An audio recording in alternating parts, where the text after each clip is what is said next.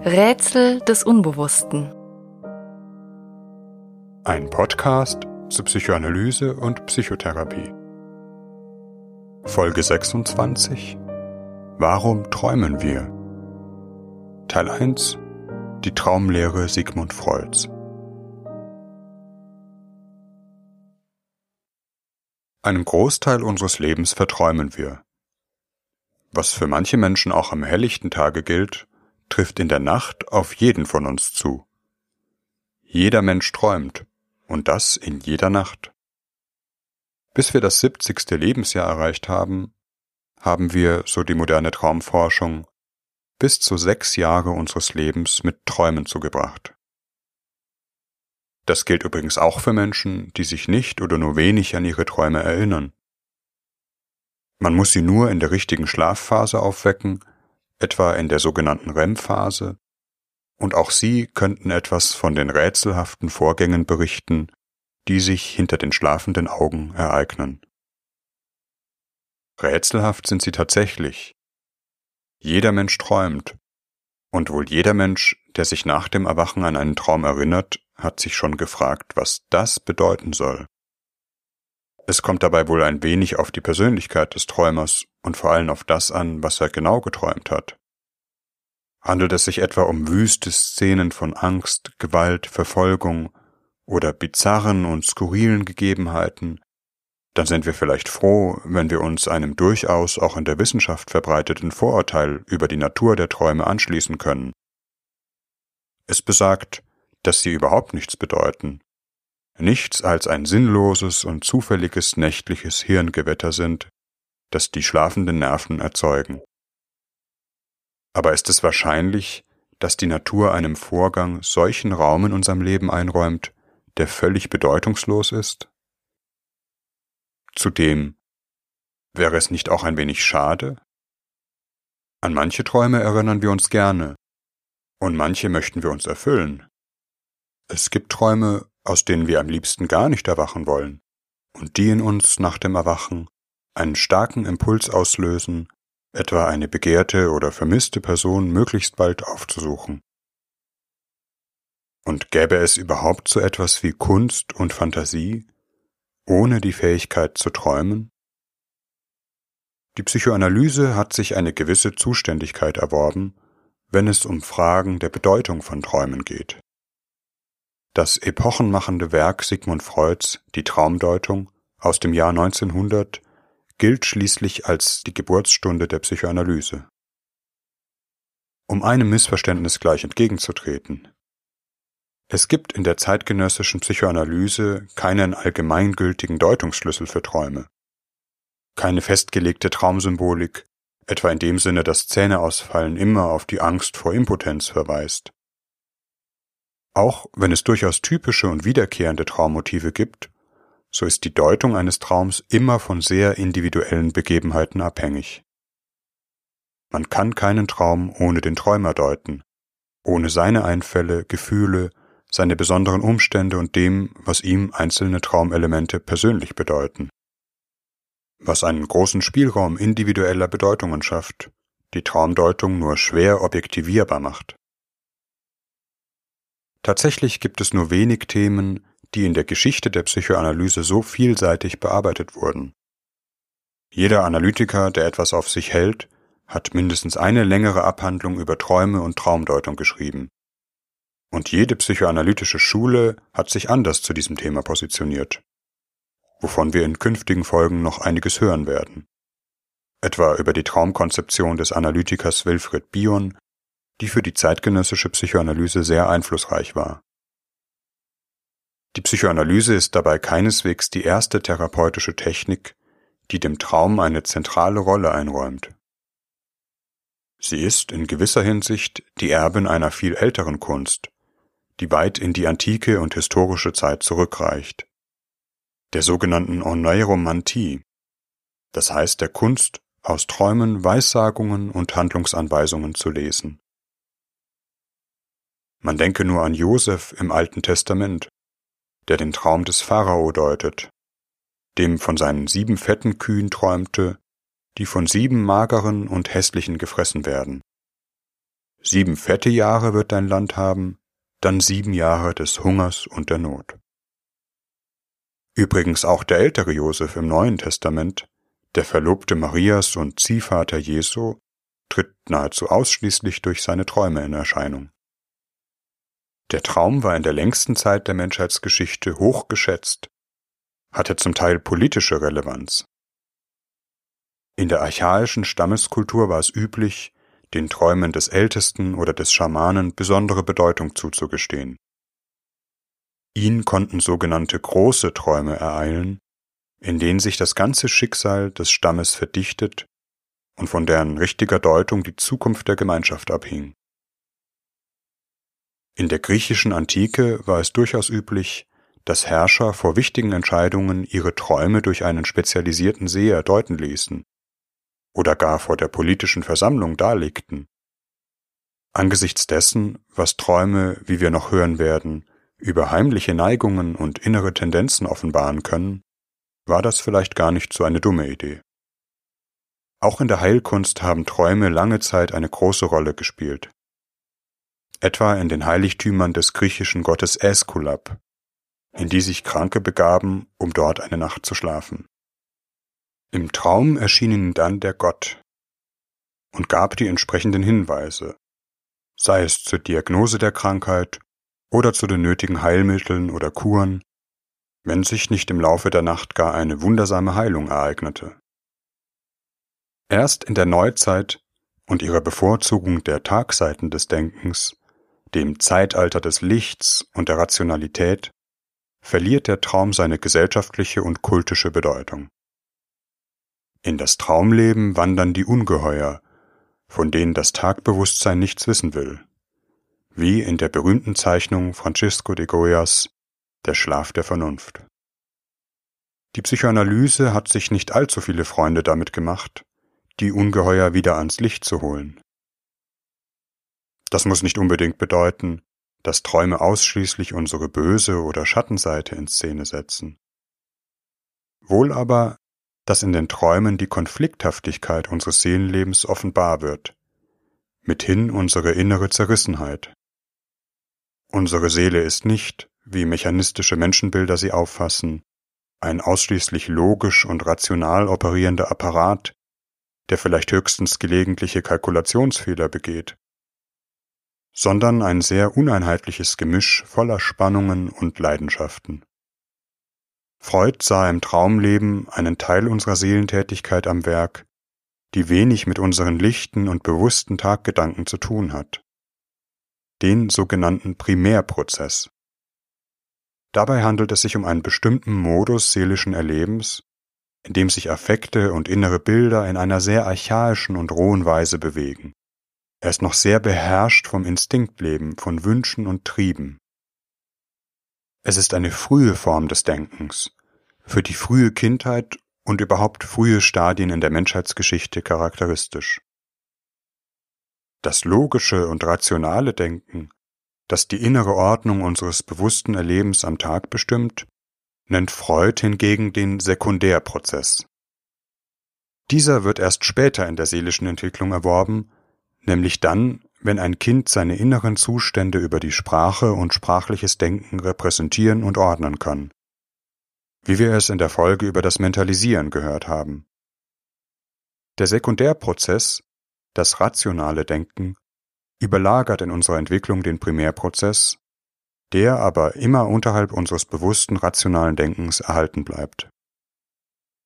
Tagsüber merken wir von dem Primärprozess nur etwas, wenn wir uns Fantasien oder Träumereien hingeben. Oder auch, wenn wir unser Bewusstsein künstlich schwächen, etwa wenn wir einen über den Durst getrunken haben. Wenn wir aber schlafen, tritt unser bewusstes Denken in den Hintergrund. Uns fehlen die Außenreize und die Orientierung an unseren Sinneseindrücken. Die Aufmerksamkeit richtet sich mehr auf innere Prozesse. Der Primärprozess greift Raum. Nach der Freudschen Konzeption trägt der Primärprozess nun alle möglichen bedenklichen Strebungen vor allem Wünsche und Triebregungen an unseren schlafenden Organismus heran, die unser bewusstes Denken am Tag in Schach gehalten hat. etwa den Gedanken, sich an die attraktive Frau oder den begehrten Mann heranzumachen, der leider tagsüber unser Chef ist. Meistens hängen diese Wünsche mit irgendetwas zusammen, was wir am Vortag erlebt haben, werden zumindest dadurch angestoßen oder angeregt. Wie jeder Wunsch drängen diese Strebungen auf Realisierung, wollen den Organismus aus dem Schlaf reißen und zur Tat schreiten lassen. Der Traum ist nach Freud der Versuch, die Seele im Schlafzustand zu halten, indem ihr die Erfüllung bestimmter Wünsche vorgespielt wird. Im Traum halluzinieren wir nach Freud die Erfüllung mehr oder weniger unbewusster Wünsche, damit wir weiterschlafen können und nicht von inneren Impulsen aufgeweckt werden. Ohne Träume würde der menschliche Organismus von inneren Regungen immerzu aufgeweckt und würde keine Erholung finden können. Der Traum ist, in den Worten Freuds, der Hüter des Schlafes. Wenn die Wünsche eher unbedenklicher Natur sind, erscheinen sie durchaus unverhüllt. Zum Beispiel, wir haben vor dem Schlafengehen viel getrunken und nehmen den Drang, auf Toilette zu gehen, mit in den Schlaf. Dieser Drang wird im Traum durch einen Toilettengang, einen reißenden Bach oder ein wogendes Meer als scheinbar befriedigt halluziniert. Der Primärprozess verwandelt eine körperliche Regung, den Harndrang, in ein seelisches Bild, den Sturzbach, und schafft auf diese Weise einen seelischen Binnenraum, in dem nicht sofort gehandelt, sondern erst einmal in einer sehr bildhaften Weise gedacht werden kann. Erst wenn der Drang zu stark wird, werden wir aus dem Schlaf gerissen und müssen unser Bedürfnis auf einer Handlungsebene erfüllen. Hier kann eine allzu intakte Traumbildung aber auch zu kleinen Katastrophen führen. Genauso versucht der Traum, äußere Reize wie das Läuten von Kirchenglocken oder dem Wecker, Autolärm auf der Straße oder ähnliches in das Traumbild einzubauen um uns vor dem Aufwachen zu bewahren. Schwieriger wird es, wenn in unserem Schlafzustand bedenklichere Regungen an uns herantreten. Wünsche, die wir uns im Gegensatz zum Toilettengang in keiner Weise zugestehen. Etwa eine unbewusste Aggression gegen unser eigenes Kind oder unsere Eltern, die wir eigentlich zugleich lieben und ehren, oder gewisse sexuelle Wünsche, für die wir keine Verantwortung übernehmen wollen. Diese Wünsche werden im Traum nicht unverhüllt dargestellt, sondern erscheinen, so Freud, in zensierter Form. Ein Teil unseres bewussten Denkens, das sozusagen auf einem Auge niemals schläft, greift in die Traumbildung oder in die Traumerinnerung ein und entstellt sie in einer Weise, dass sie ihren Ursprung nur noch schwer verrät. Am effektivsten freilich dadurch, dass sie den Traum als Ganzes oder zumindest bestimmte Passagen aus dem Gedächtnis verschwinden lässt. Wir erinnern uns nicht mehr oder nur noch teilweise. Der Trauminhalt selbst ist nach Freud eine Kompromissbildung zwischen unbewussten Wünschen und deren Zensur, wie etwa eine geschickt arrangierte Zeitungsmitteilung in einer Diktatur. Wie in folgendem Beispiel. Ein durchaus selbstbewusster und dominanter Analysant, ein Mann mittleren Alters, träumte in der Nacht vor der letzten Analysestunde vor einer längeren Urlaubsunterbrechung Folgendes. Er irre durch die Stadt, auf der Suche nach der Praxis seines Analytikers. Dabei wird er zunehmend verzweifelter, weil er die Straße nicht finden kann. Endlich findet er die Praxis doch und klingelt. Dabei fällt ihm auf, dass das Haus, in dem sich die Praxis befindet, in rosa gestrichen ist. Als der Analysant dem Therapeuten am nächsten Tag von diesem Traum erzählt, fragt ihn dieser, was ihm zur Farbe rosa einfällt. Der Analysant assoziiert Schweinchenrosa, eigentlich eine Farbe, die ich gar nicht leiden kann, das ist doch etwas für Kinder. Man könnte den Traum nun so deuten. Die bevorstehende Trennung vom Therapeuten es war die Nacht vor der letzten Stunde, hat in dem Analysanten den Wunsch rege gemacht, den Therapeuten aufzusuchen, ihm nahe zu sein, ihn nicht gehen zu lassen. Zugleich wird die kindliche Angst fühlbar, er könne den Therapeuten verlieren, nicht wiederfinden, Gegen solche kindliche Nähebedürfnisse, die vielleicht mit einem unangenehmen Abhängigkeitsgefühl gegenüber der Therapie verbunden sind, regt sich innerer Widerstand. Das ist doch etwas für Kinder.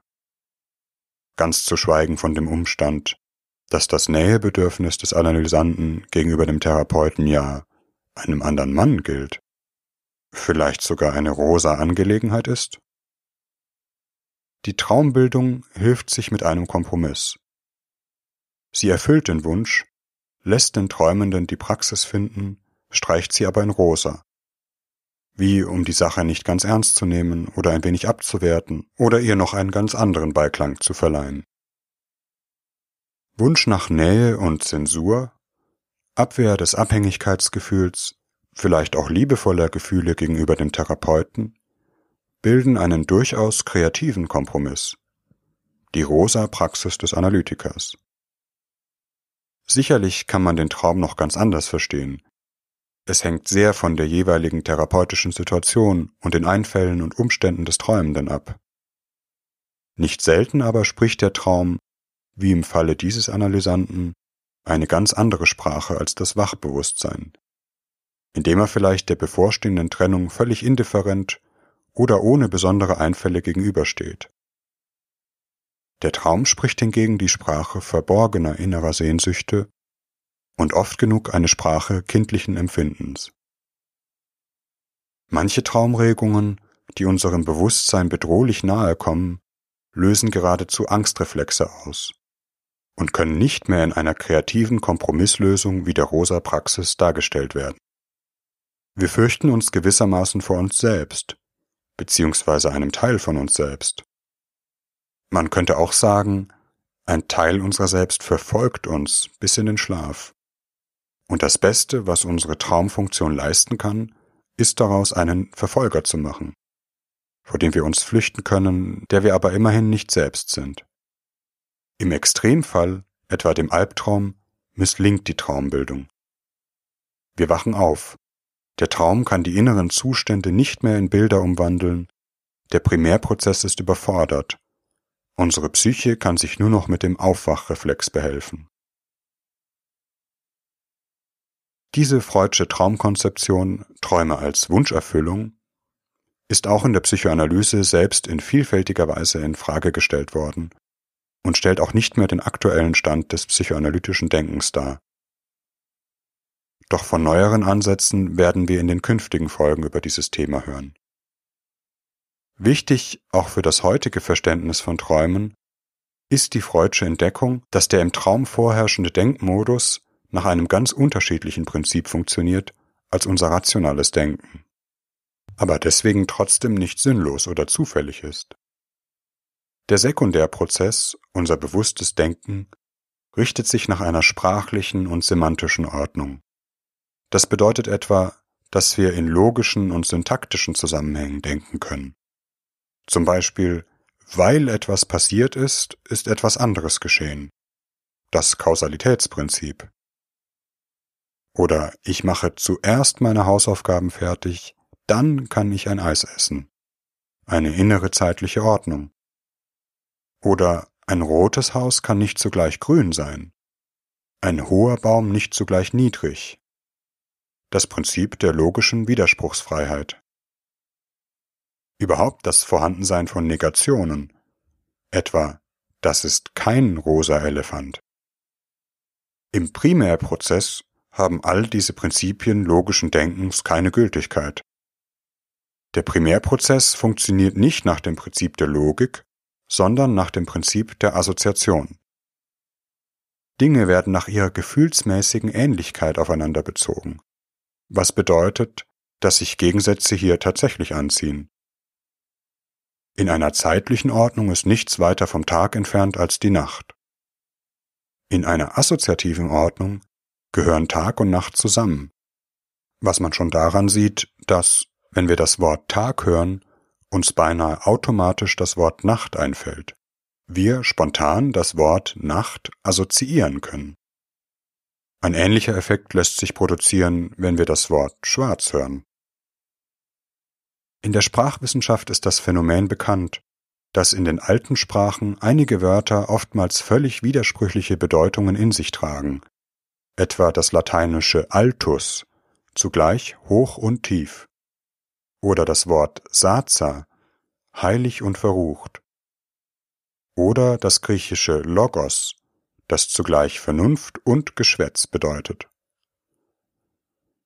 Die Wortfelder in frühen Sprachen sind durch assoziative Bindungen gestiftet, nicht unbedingt immer durch logisch-syntaktische.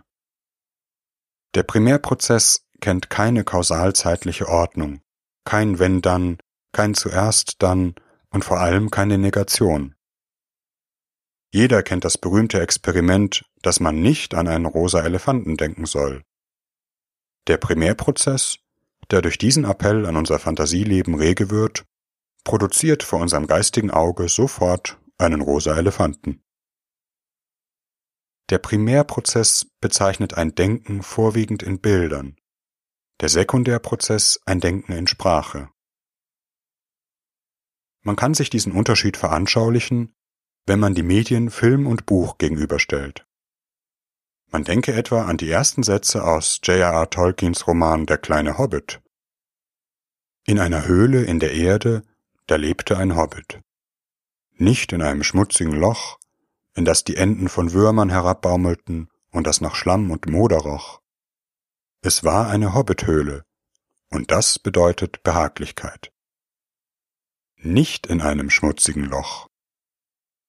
Man stelle sich vor, ein Filmregisseur hätte den Auftrag, diesen Satz wortgetreu zu verfilmen. Er könnte ein schmutziges Loch filmen mit Würmern, Schlamm und Moder, aber gerade das ist die Hobbithöhle ja nicht. Der Film als bildhaftes Medium kann immer nur etwas zeigen, das da ist, nichts, was nicht da ist. Er kann kein Nichtloch darstellen. Es gibt im Film, im Gegensatz zur Sprache, keine Negation. Es sei denn, man behelfe sich mit sprachlichen Einschüben, etwa indem ein Erzähler die ersten Sätze spricht. Wenn der Regisseur die Sätze wirklich wortgetreu verfilmen wollte, müsste er erst eine schmutzige Höhle zeigen, die dann auf der Leinwand von einer gemütlichen Höhle verdrängt wird. Genau nach diesem Prinzip funktioniert die Traumbildung. Und aus diesem Grund haben sich auch Filmemacher schon früh für Psychoanalyse interessiert. Der Traum montiert alle möglichen Bilder, auch wenn gleich seltener Stimmen, akustische oder andere Sinneseindrücke, zu einer Art Seelenfilm zusammen, der nach einer bildlich assoziativen und sehr konkreten Logik zu verstehen ist. Nur, dass es für den Traum keine Romanvorlage und kein zuvor logisch durchdachtes Skript gibt. Den Traum interessiert es sozusagen überhaupt nicht, dass der Ring erst im fünften Kapitel des Buches gefunden wird. Wenn er ihn für wichtig erachtet, wird er sofort in das erste Traumbild aufgenommen und mit weiteren Assoziationen verbunden. Wie immer man Träume versteht, man wird sie vielleicht niemals vollends entschlüsseln können. Sie bezeichnen einen Bereich des seelischen Lebens, der jenseits der scheinbar rationalen Prinzipien liegt, nach denen zumindest unsere westliche Welt eingerichtet ist. Der Traum liegt jenseits von Ich-Herrschaft und angepasster Geistesgegenwart, in der sich Chancen kalkulieren und nutzen lassen. Träumen verträgt sich schlecht mit dem Marktprinzip. Es lässt sich von einigen Versuchen luzider Traumverfügung nicht zur Selbstoptimierung nutzen und auch nicht verkaufen. Weshalb das Träumen wohl aus der Perspektive rationaler Verwertungslogik auch als unsinnig und nutzlos erscheint. Aber vielleicht gibt es ja auch im Hinblick auf unsere Gesellschaft noch Hoffnung solange Menschen träumen können.